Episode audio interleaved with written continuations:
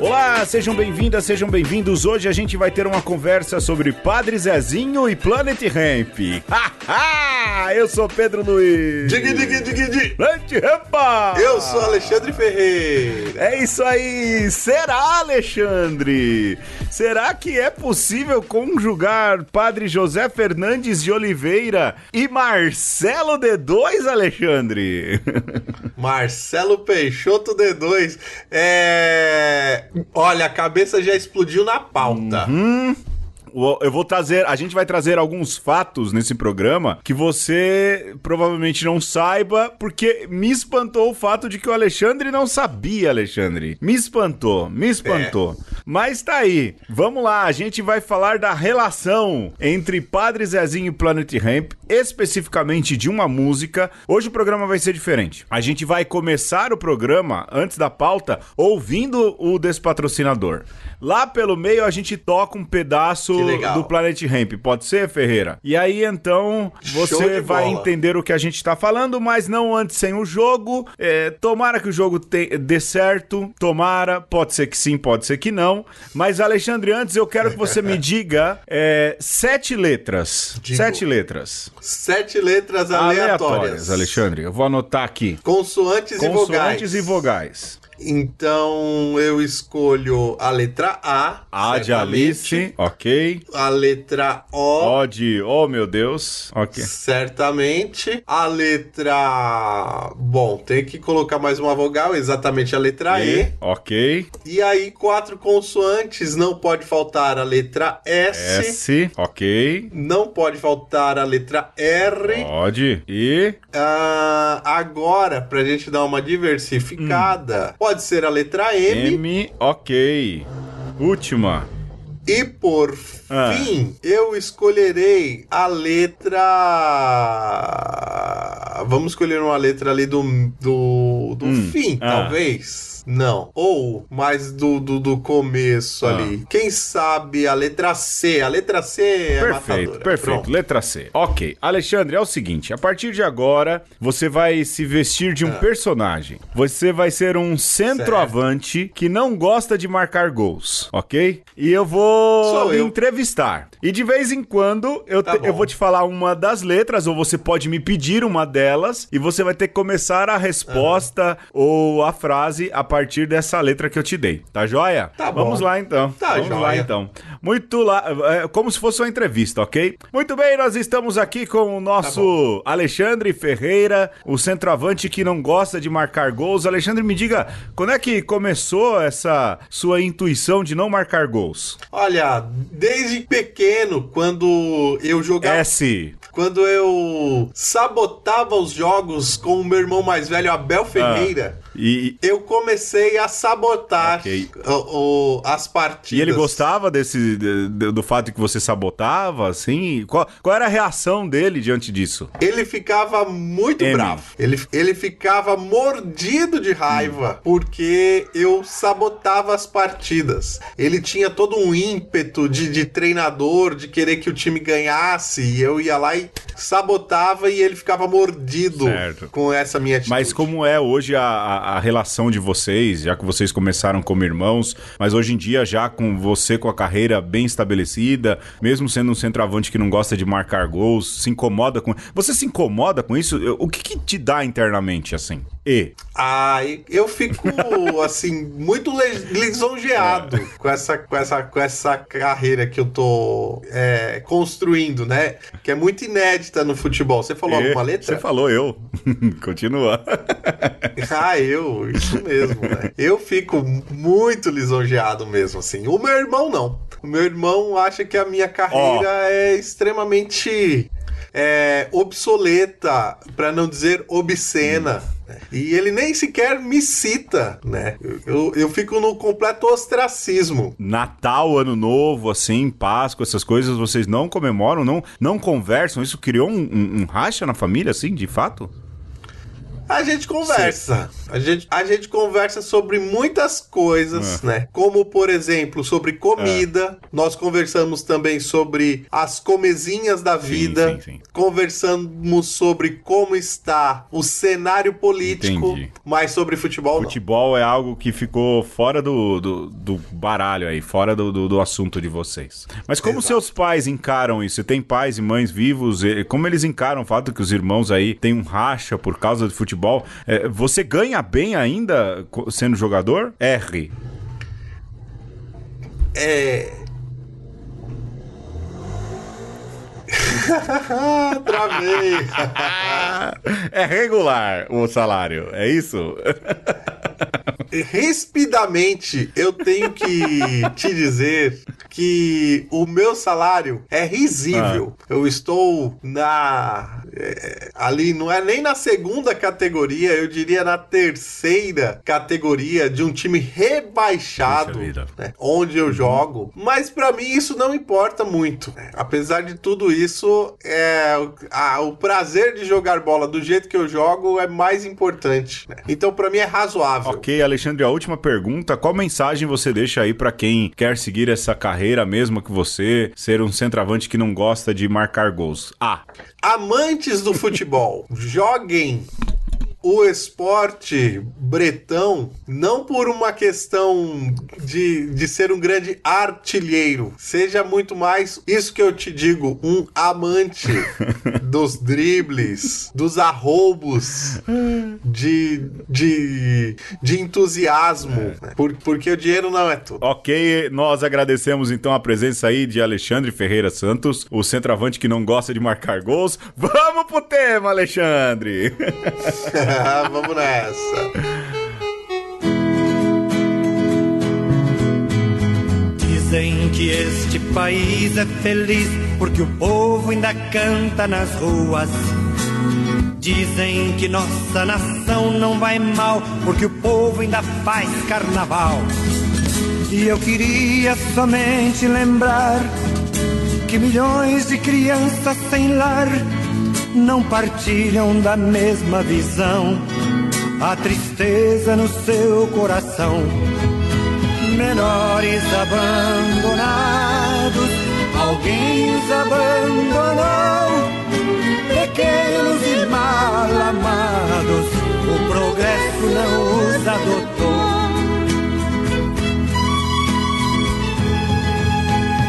Pelas esquinas e praças estão desleixados e até maltrapilhos. Frutos espúrios da nossa nação são rebentos, porém não são filhos.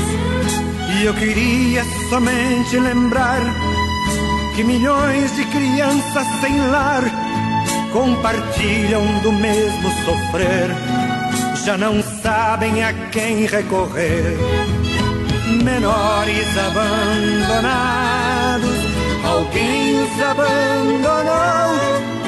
Pequenos e mal amados, o progresso não os adotou.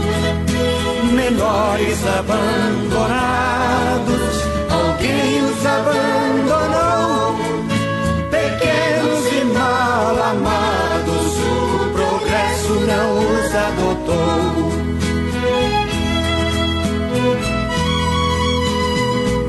Vivem à margem da nossa nação, assaltando e ferindo quem passa.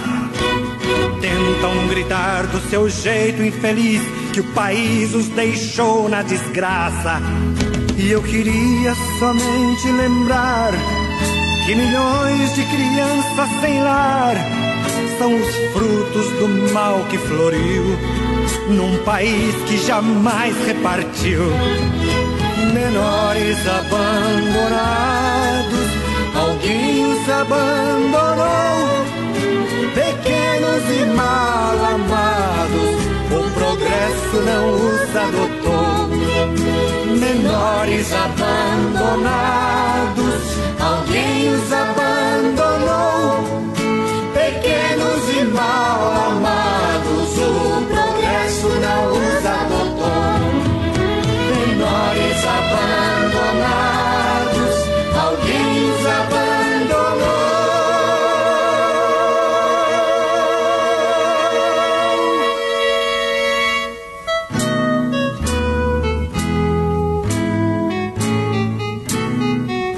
Muito bem, Alexandre. Vamos lá, vamos, vamos pensar por onde começamos. É, Planet Ramp, Padre Zezinho, Padre Zezinho e Planet Ramp. Deixa eu contar para vocês rapidinho. o Planet Ramp é uma banda carioca de rock. Eu acho que é rock rap. Eles fazem um som muito deles. E eu tinha o disco, Sim. Alexandre, do Planet Ramp que eu comprei provavelmente entre o ano 95 e 96, ali no auge da MTV. E tinha algumas músicas que oh. eu gostava. E essa chamada Futuro do País, que você vai ouvir daqui a pouquinho, ela não era uma, uma música minha favorita. Não, não gostava assim muito. Gostava gostava, mas não prestava muita atenção. Até que um dia minha irmã, ouvindo o disco do Planet Ramp, falou: Você já reparou que Futuro do País tem a letra de menores abandonados do Padre Zezinho? Eu falei: Não, não é possível. Antes de Fernanda Takai gravar Amar como Jesus Amou com Fábio de Mello, os maconheiros essa é... do Planet Ramp gravaram Padre Zezinho e é verdade. Na música Futuro do País, lançada em 1995, Marcelo D2, Benegão e Companhia Limitada colocaram trechos da letra de Menores Abandonados, tema de campanha da fraternidade também aqui no Brasil na sua música. Se isso é o maior crossover feito entre é, vida religiosa e vida laica e não religiosa, eu não sei se existe outro, né, Alexandre? Não, é doideira, cara. E eu é, fiquei sabendo disso agora, né? Na... Há 15 minutos atrás. Antes de ligar o, antes de ligar o REC. Eu, assim, eu confesso que eu não conhecia a letra do, do Padre Zezinho, conheci o disco do Planet Ramp, fez muito a minha cabeça. Discão, rapaz. Né? É, eu que já cantei cover de, de desse disco, de uma música desse disco, né? Na minha banda juvenil, a gente cantava Mantenha o Respeito. E se eu soubesse disso, com certeza teria cantado Futuro do País. Pois é, pois é. E, e cara, é muito doido, porque quando até o Pedro falou assim: ah, vamos falar aqui a partir dessa música. Eu fui ouvir, eu fiquei pensando, mas por que, que o Pedro tá propondo essa música, né? Agora fez todo sentido.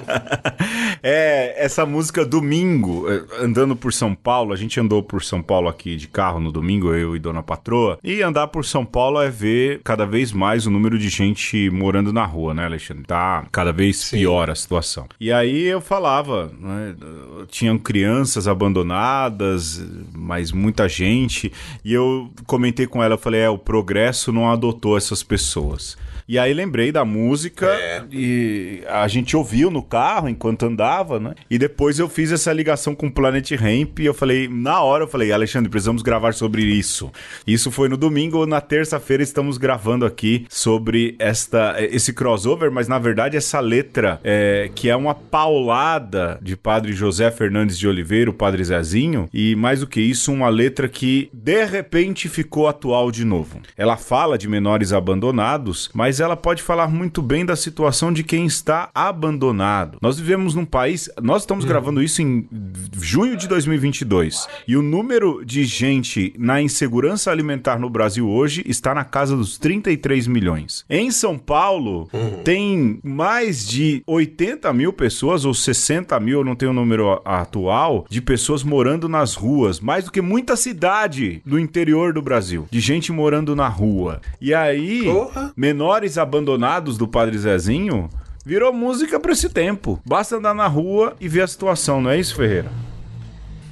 É, vamos falar a verdade, né, Pedro? É, nunca saiu de moda, o tema sempre foi é, pertinente e presente. Essa é que é a verdade. Só que por algum tempo a gente vislumbrou a possibilidade de este tema e essa realidade e essa situação acabar, né? De não haver mais pessoas em situação de rua. É, a gente vislumbrou um, um, um um país sem essa condição, né? Uhum. Ou com sem pessoas nessa condição. E fatalmente hoje, quando a gente olha, sobretudo aqui para um grande centro como São Paulo, mas não só no Brasil, hein, Pedro? Sim. É, Europa tá cheia também de gente em situação de rua. A gente vê que de fato esse tal de progresso aí ele não abarca todo mundo, nunca quis abarcar Sim. e a gente tem que começar a pensar se essa situação, a gente pode dizer até de nomadismo, ela não veio para ficar e é uma evolução própria daquilo que é o, o capitalismo ou o neoliberalismo. Sim, né?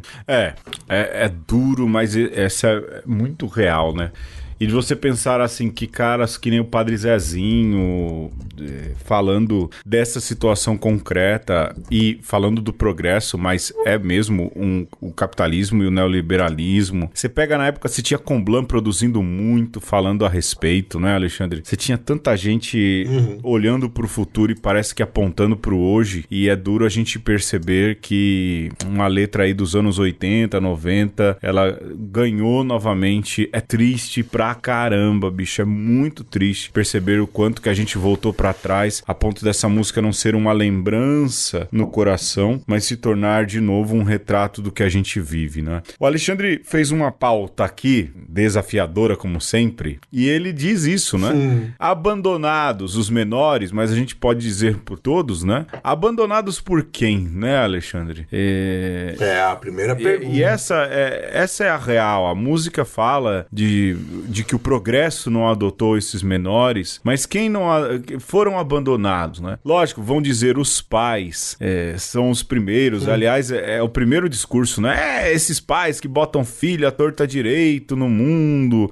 Olha, se você pensa assim, eu aconselho você ou a continuar ouvindo se você tá afim de ouvir um outro ponto, ou se você não tá afim, porque você pensa assim e faz tempo que você pensa assim, você pode desligar, uhum. né? Pode ouvir outra é. coisa. Vai ouvir outra coisa. Põe na Rádio Jovem Pan, né? Põe aí em, em outros lugares, porque talvez te agrade mais, não é? Porque antes. Liga na Band. Liga na Band. Pô, mas eu gosto da Band News, hein? Nem posso falar mal. É. Eu gosto da Band News. Mas a TV Bandeirantes, ah, é, põe hein? no Datena. Põe no Datena. Põe no programa da Record. Se você pensa assim, você pode. É, é um ouvinte. A gente só tem oito, a gente não tem problema de ficar com sete, não é? Porque dizer assim, ah, isso aí é culpa do pai que sai fazendo filho à torta direita direita. O problema é muito maior. O cenário é muito mais duro, não é, Alexandre? Abandonados por quem, é. Alexandre? Abandonados por quem? É, então, eu acho que a gente tem que, primeiro, é, antes mesmo de pensar na questão dos pais, pensar aí no Estado. Porque é, se a gente não pensa no Estado, Pedro, neste ponto, a gente tem que chegar à conclusão de que não precisamos de Estado. Sim. A gente vê esse embate muito presente hoje em dia nas discussões, por exemplo, do homeschooling, é. né? porque segundo a Constituição, o Estado ele precisa prover aos seus filhos ou é, aqueles que são membros da nação a qual ele gere é, saúde e educação, para não dizer também alimentação. Sim. E aí, é,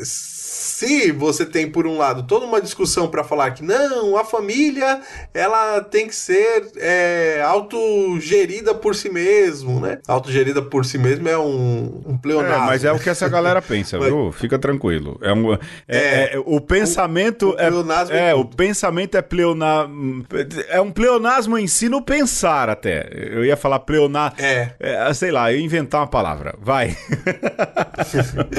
mas é o que que acontece? Como nós estamos constituídos hoje enquanto nação, né? E, e, com esse tal de Estado aí fazendo essa mediação entre as pessoas, não. O Estado ele interfere na vida, inclusive, das famílias. Né? Se uma, uma é, família fala, opta hoje por não levar o seu filho à escola ou não é, dar condições para essa criança ter saúde, enfim, a família é a tutora, sim, mas existe uma tutela da própria família. Se a família ela não faz esse papel, o Estado intervém sim. e precisa intervir, né? Então, se você conhece aí uma família que né, a criança tá é, maltrapilha, né, não tá indo à escola, você pode acionar o conselho tutelar que vai fazer essas vezes de cobrar. Olha, pai, olha, mãe, você não tá cumprindo aqui com o seu papel. Veja, então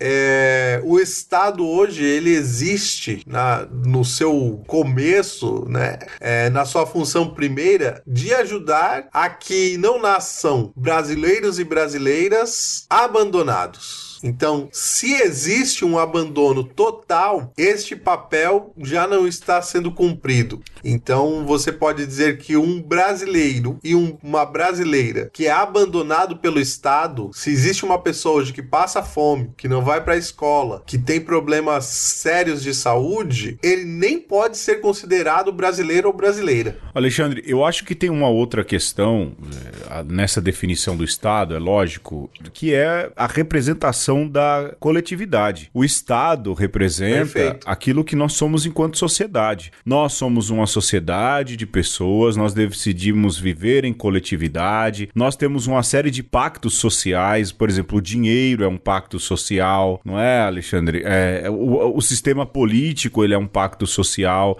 Ter um presidente, um governador, um prefeito, um vereador, um deputado, um senador é um pacto social. Ter a polícia é um pacto social, a gente delega a alguns cidadãos o poder de nos proteger. Essa deveria ser, né? A gente delega ao exército o poder de proteger a nação. São forças armadas que nos defendem de inimigos externos. Não é o que acontece no Brasil ultimamente. Eles consideram inimigos internos aqueles que são contra eles, estão nos roubando. Ou seja, o Estado, ele é essa compactuação de uma sociedade, uma compactuação social, correto? E a partir do momento correto. que o Estado abandona, significa que nós falhamos enquanto sociedade, enquanto família. O Brasil está falhando com as pessoas, não é? é o Brasil está falhando com seus brasileirinhos, com seus brasileiros. Eu lembro quando a presidenta Dilma eh, teve lá a morte da turma na Boate Kiss, acho que foi, não é? Em que ela chorou uhum. e disse: "Me dói Sim. Saber que brasileirinhos morreram. Ou seja, jovens brasileiros morreram. 630 mil Sim. brasileiros morreram por causa da inabilidade, da incompetência. O Estado falhou, é alguém que é responsável pelo Estado fez falhar, mas enquanto família, nós falhamos. São brasileiros. Quando o Estado abandona, Isso. são brasileiros que são abandonados. São filhos da pátria que são abandonados. Fala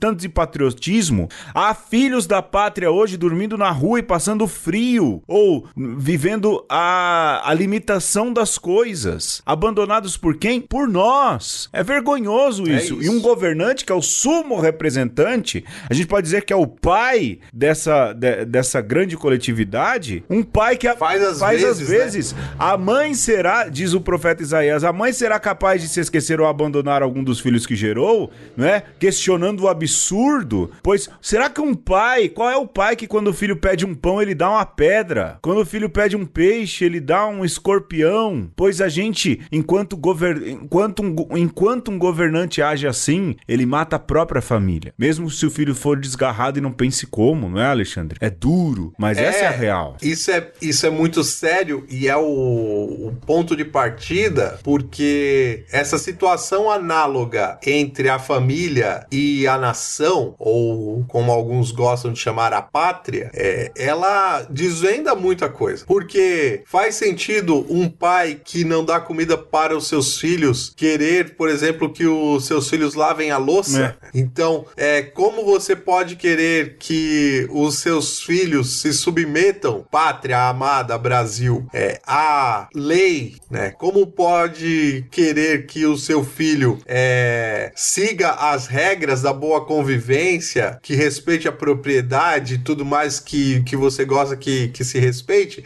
sendo que você não provê aquilo que é o mínimo e o essencial para que essa pessoa é, possa existir. Então, esse é o ponto de partida. Claro que o Estado vai ter limites é, e precisa que se tenha, que esses limites sejam bem definidos. Para nós que temos uma família, né, que, que tivemos e, e que temos a nossa e tal, um teto para morar, é muito fácil, é muito bom você dizer, olha limite, olha Estado, você vai até aqui, daqui para dentro eu tô gerindo. Uhum. Né? Mas e para quem não tem isso? E aí a gente pode começar a falar, Pedro, também do próprio desmantelo que são as famílias. Sim. Então, é, se você não tem claro qual que é o papel da, do Estado, provavelmente você também não vai ter claro qual é o papel da família. Sim. E aí tem muito pai, muita mãe que estão ganhando muita grana e estão entrando muito no barquinho do neoliberalismo que também abandona seus filhos, né? Em nome do dinheiro, da carreira, né? Do, do, de um pretenso poder, de um pretenso status na sociedade, tá criando uma geração de classe média e classe rica também abandonada. Sim, e não só filhos, né, Alexandre? Abandonam esposos, esposas, pais, mães, vivem aí numa, numa sanha de juntar, de ganhar e, e, e não conseguem perceber aí né, o quanto estão negligenciando aqueles que eles deveriam ser tutores. É curioso que se mistura -se todos esses discursos, Deus, pátria e família, e se negligencia os três,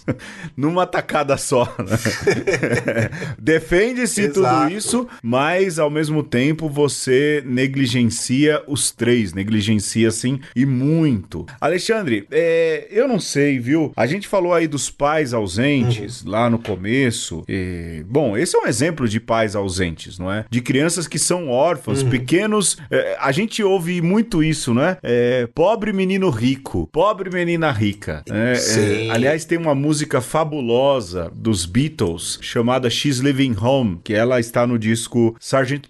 Peppers, que conta a história de uma menina que sai de casa, ela uhum. foge de casa, não é? E aí, bom, Paul McCartney é gênio nessa música, eu acho ele mais genial, porque lá pelas tantas os pais, né, quando se dão conta que a menina é, sai, né, fugiu, fugiu é, ele fala assim, como ela foi tão dura com a gente, como ela pôde fazer isso com a gente, não é? A gente deu tudo, a gente sacrificou nossa vida por ela, e aí ela responde, é, é uma música genial e um dueto do Paul McCartney com John Lennon, e ele e ela diz, ela deixou a sua casa depois de viver sozinha por muitos anos. Ou seja, os pais deram de tudo, mas não deram talvez aquilo que uhum. ela precisava: amor, carinho, companheirismo, bronca, diversão não é? é? Essa falsa, essa falsa imagem de que eu preciso dar, eu tenho que dar pro meu filho aquilo que eu não tive. Não, cara, você tem que dar pro seu filho aquilo que ele precisa para ser uma boa pessoa, não é? Dentro das suas limitações, Sim. não é? Senão você vai dar um form,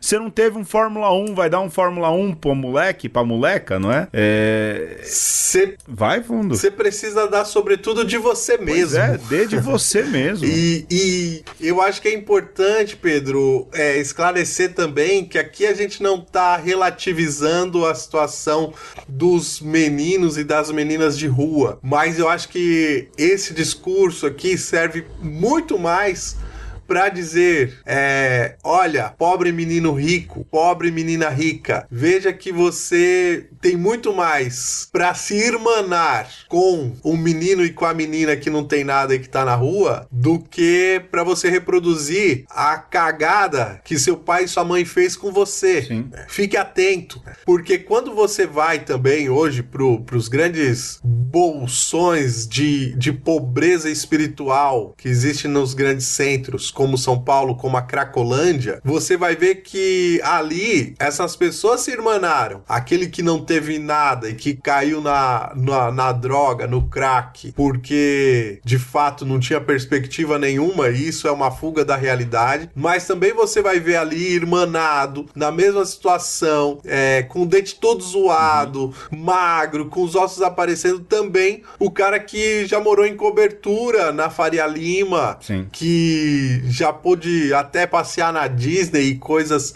é, e outras tantas viagens estão ali, lado a lado, né? E, e geralmente esse abandono emocional está é, levou essas duas pessoas para essa mesma condição. Né? E esse problema ele perdura, persiste, não dá pra gente tapar os olhos e não vai resolver só escondendo ou só achando que se você tratar de um de uma camada da sociedade, você vai resolver a coisa, Sim. né? É, muito menos aniquilando uma camada da sociedade. Exato. Alexandre, pro intervalinho, vamos ouvir um pedaço aí do Planet Ramp? Só um pedaço, um minuto, um minuto e meio mais ou menos, e a gente já volta, pode ser? Beleza. Fica ligado com o futuro do país.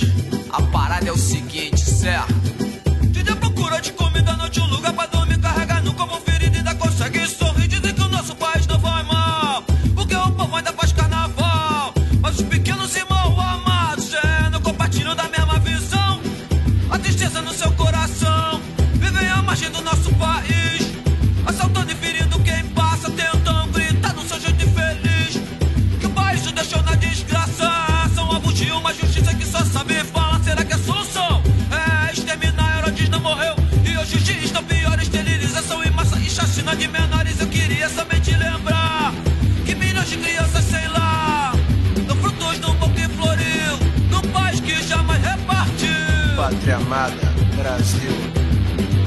no episódio de hoje nós estamos falando de uma letra do Padre Zezinho que é também do Planet Ramp. E na letra do Padre Zezinho, a original, o nome é Menores Abandonados. É disso que a gente está falando. É... E aí a gente estava nesse jogo reflexivo aqui de quem é que, que abandonou primeiro, né? Se foi o Estado, se foi a família. Mas a verdade, Pedro, é que por meio do Estado, eu diria que a sociedade como um todo abandonou essas pessoas, né? As pessoas que não têm lar, as pessoas que não têm o que comer, é, as pessoas que abandonam a escola porque abandonam seus sonhos e geralmente a sociedade abandona com uma frase clichê. Ah, esse é um caso perdido. Sim, sim. É, lembra do Mano Brown falando, né? Molecada sem futuro, eu já consigo ver, só vão pra escola para comer apenas nada mais, não é? Homem na estrada, é homem na estrada, né? É, é. E assim, lógico, o Mano Brown fala de um ponto de vista, né? Ele sabe que aquele futuro já tá perdido. É, mas existe caso perdido? Olhando para os evangelhos, Alexandre, Sim. existe caso perdido? Não existe, cara. Se você pega os evangelhos, claro não, não, existe caso perdido. Pega Zaqueu, pega. Pô, Zaqueu, cara. Pega a mulher pecadora, olha eu lá de novo, no capítulo 8. Pega a samaritana. Sim a mulher lá cheia de casamento, pega um tanto de história de casa. Paulo, não existe, não é possível. Eu vou reeditar um discurso aqui que uma nação tão cristã com bocas tão cristãs falem de caso perdido. Não é possível, né, Alexandre? Uhum. Assim, deixar de ter esperança e mais do que isso, olhar, por exemplo, para um menor na rua, olhar para alguém que está na rua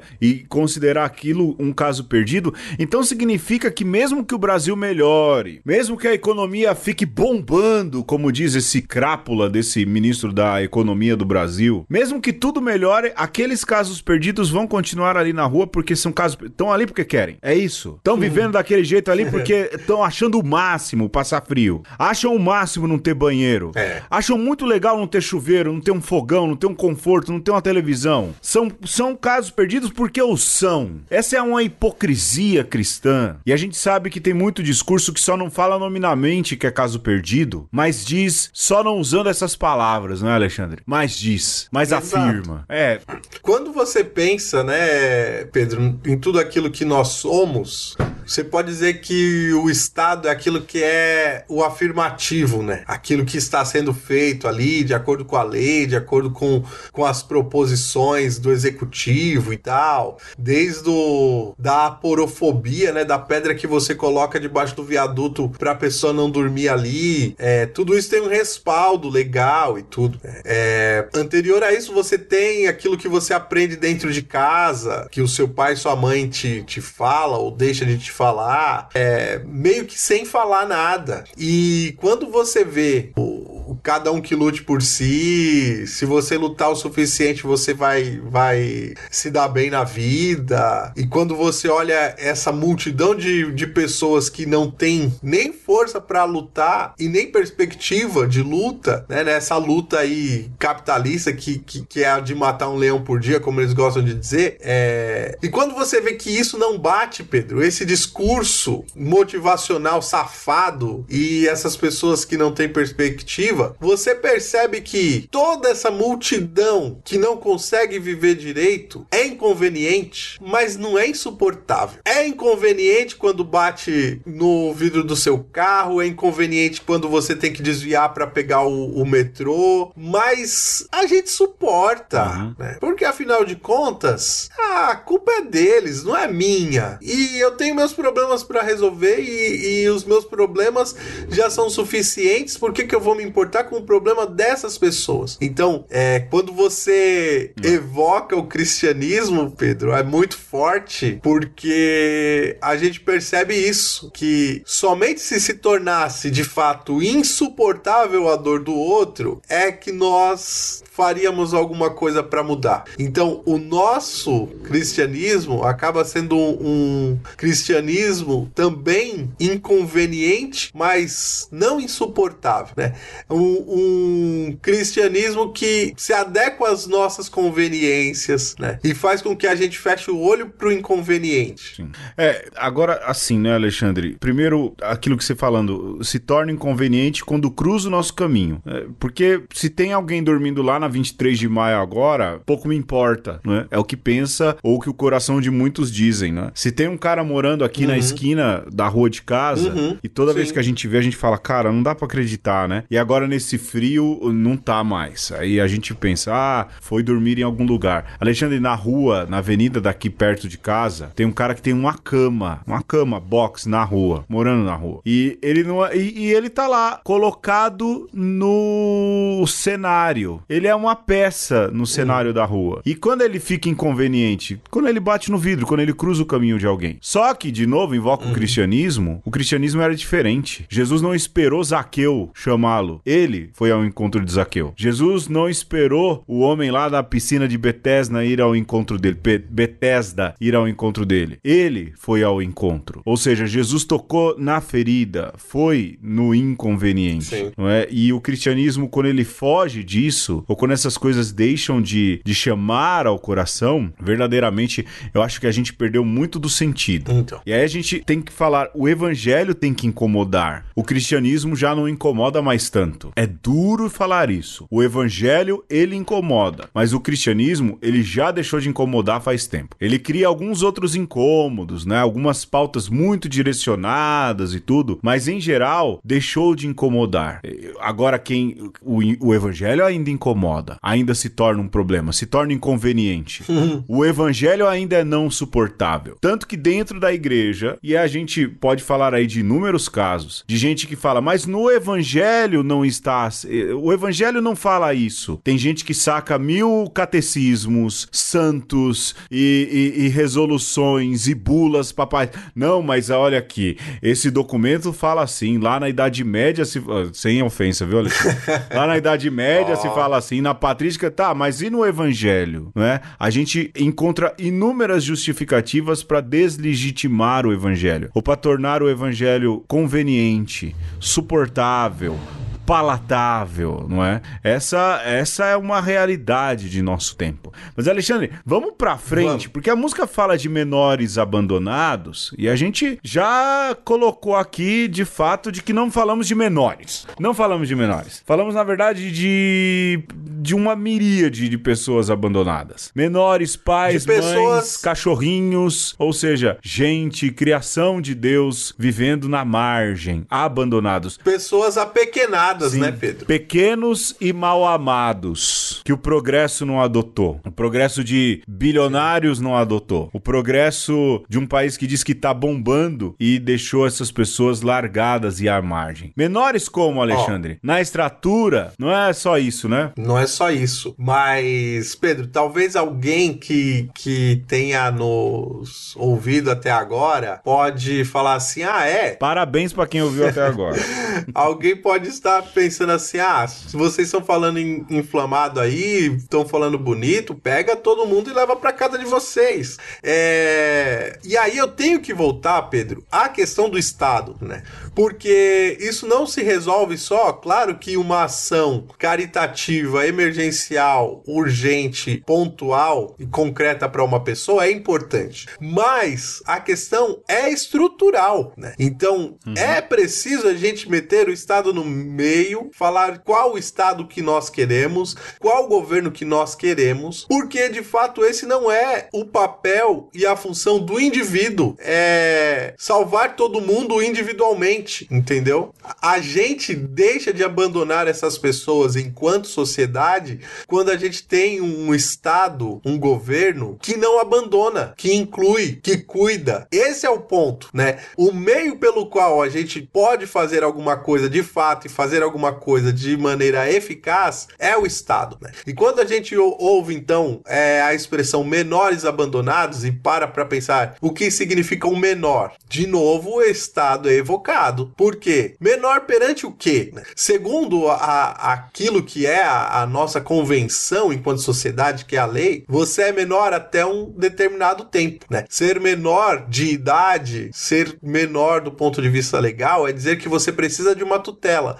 Depois desse tempo, você não vai ser mais tutelado, você tem autonomia. Mas esse período de menoridade, ele serve exatamente para te dar as condições para que você se torne maior de idade, para que você alcance a maioridade. Então, se você não tem saúde, você não cresce. Se você não cresce, como dizer que você se tornou uma pessoa adulta de fato, estruturalmente falando, Pedro, do ponto de vista físico, fisiológico? Né? Então, é uhum. muito natural você ver uma pessoa em situação de rua é, não estar bem desenvolvida do ponto de vista das suas sim, forças. Sim. E aí, quando você vai. Curvado. Você vai pro lado é, psíquico pro lado afetivo, essa pessoa que não recebeu amor, que não recebeu carinho, ela também não cresceu psiquicamente, não cresceu nas suas emoções, na Sim. sua afetividade. Se ela não foi tutelada na infância, ela continua sendo menor do ponto de vista da segurança. Se você não tem onde dormir, uhum. se você nunca teve onde dormir, se você é, nunca soube o que é ser olhado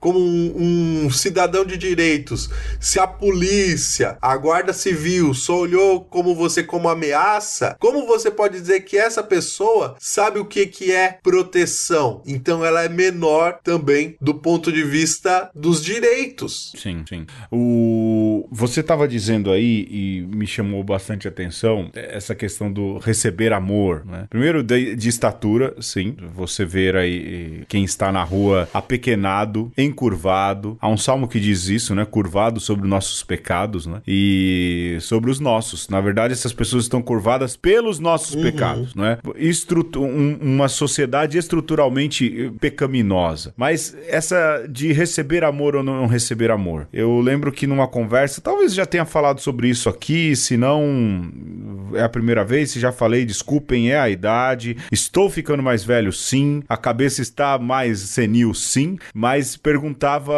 quantos acolhidos ali no Arsenal da Esperança pegaram Covid. E o padre Simone falou: olha, por milagre estamos bem, poucos, pou, quase ninguém até agora. Isso era ali, não sei, acho que o ano passado. E eu conversava com ele, depois conversava aqui em casa. Lógico, também são já isolados socialmente, uhum. né? Já há isolamento social para quem mora na rua. Tem contato com quem? Uhum. Tem contato com sociedade? Não tem. Todo mundo passa longe, todo mundo passa ao largo. Não recebe amor, não tem nome. Não tem nome, não tem nada, né? Voltamos lá ao programa do Lázaro Lázaro, né? Mas também em proteção. E tá certo. E, e mais ainda, Alexandre, menores em receber oportunidades. Você sabe que é uma coisa que eu penso muito. Né? Eu tenho muita fé que o Brasil vai melhorar. Tenho mesmo. Tenho, tenho fé de que as coisas vão melhorar.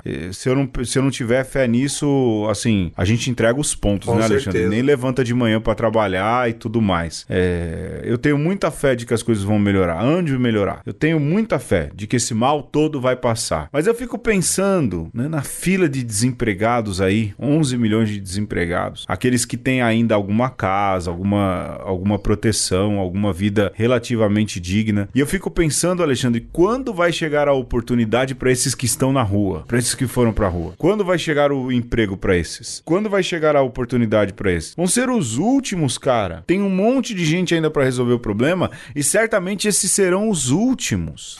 Tem noção disso? Né? São menores, se uma criança eh, tem pouca oportunidade porque é criança, quando vai chegar a oportunidade desses? Quando vai chegar a fila desses aí, não é? Quando vai chegar esses que o progresso não adotou? Cara, é angustiante, é angustiante. E volta e meia esses questionamentos surgem. E triste a nação que está deixando abandonado os seus brasileirinhos, os seus brasileiros, os seus patriotas, que cada vez mais se veem com menos oportunidades. Alexandre, vamos pra frente. Vamos. O tempo tá passando, esse programa vai ficar comprido, ou tá ficando já, desconfio eu, não é? Mas a gente Tá acabando, vive tá verdadeiramente um povo abandonado. É, essa é a real. Nós vivemos um Brasil de um povo que está abandonado. Estamos largados à própria sorte. Foi assim na pandemia e tá sendo assim ultimamente, não é isso? Tá. O progresso do mundo parece que não adotou a gente. Tá sendo assim, Pedro, desde muito tempo, né?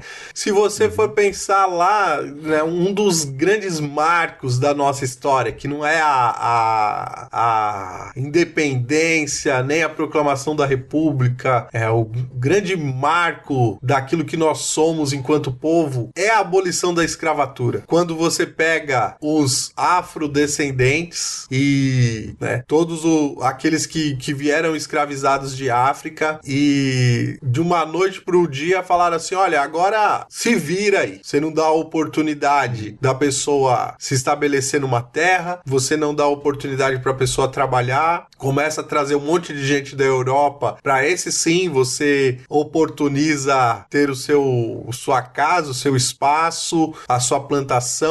Você tem gerações de pessoas que foram se encostando ali é, nos morros, mas também aqui em São Paulo nos cortiços, que foram sobrevivendo do jeito que dava. Muitas vezes despejados e que foram parar, parar na rua como órfãos, é, como a gente gostava de chamar na década de 80, meninos e meninas de rua. E esse menino e essa menina que nunca teve pai, nunca teve mãe, nunca teve nada, encontrou outro menino, outra menina e teve outros meninos e outras meninas. E você vai pensando que existe pelo menos aí, Pedro, umas três gerações de pessoas que os seus ancestrais sempre foram de rua e que permanece na rua. E que isso já virou uma cultura do abandono. Que do ponto de vista ancestral, essas pessoas não têm lugar, nem vez, nem voz, às vezes nem nome, nem documento. Então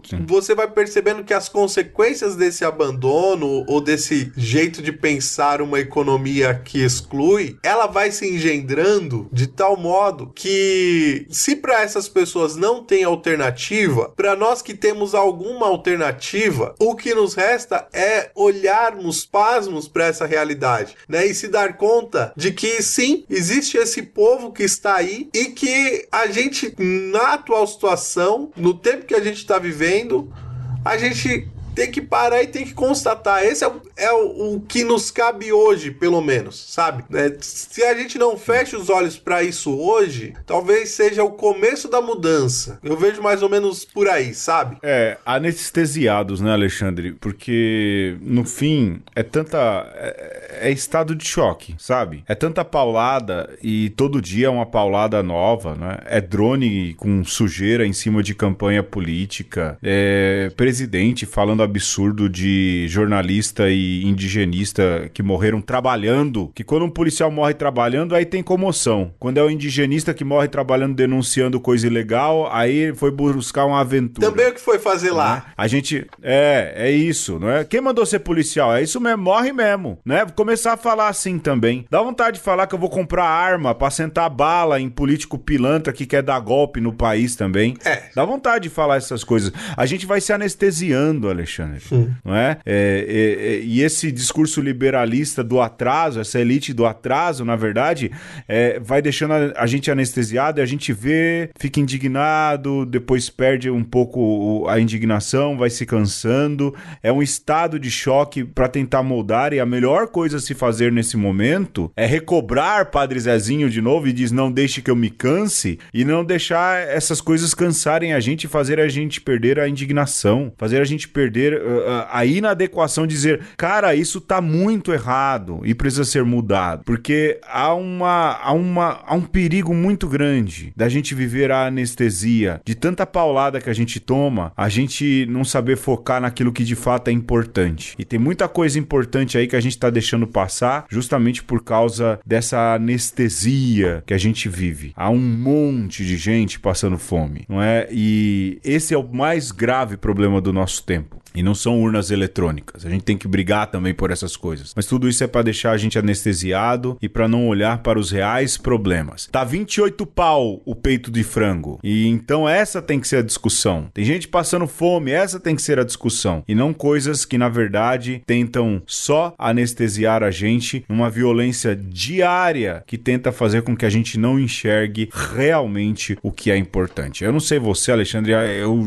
para não ficar mais pistola, eu vou parar, bicho bicho. Eu sempre, sempre estico um pouco a conversa. Sempre. É, virou tradição nova. Virou agora. tradição, mas eu vou, vou ser breve, assim. Né? Pra mim é muito evidente, Pedro. É, sei que para você também é, que quando a gente vê a violência batendo na nossa porta ou batendo na nossa cara, é, o primeiro ímpeto que a gente tem é de dizer: Meu, mas eu não fiz nada. Por que, que isso tá acontecendo comigo? A gente talvez não fez fez nada pessoalmente. Eu quero é, voltar a isso e frisar isso bastante. É, a gente não fez nada pessoalmente, mas estruturalmente a gente está fazendo sim. Quando a gente é conivente, quando a gente é, finge que não está acontecendo ou fica inflando essas pautas de, de gente idiota, de gente calhorda. É, e eu diria mais ainda: se você faz a opção de votar em partido, em vertente política que sequestra pautas aí cristãs, né, pautas éticas e enviesam e são a favor da arma, são a favor de Estado mínimo, você está sendo violento, meu chapa. Você está ajudando ajudando uhum. a manter essas pessoas, essa multidão de pessoas abandonadas no abandono. Então, é, bota a mão na consciência antes de que alguém meta a mão na sua cara. Sim, sim. Ai, rapaz, vamos ouvir de novo o Padre Zezinho, outras músicas agora, para dar uma acalmada no coração.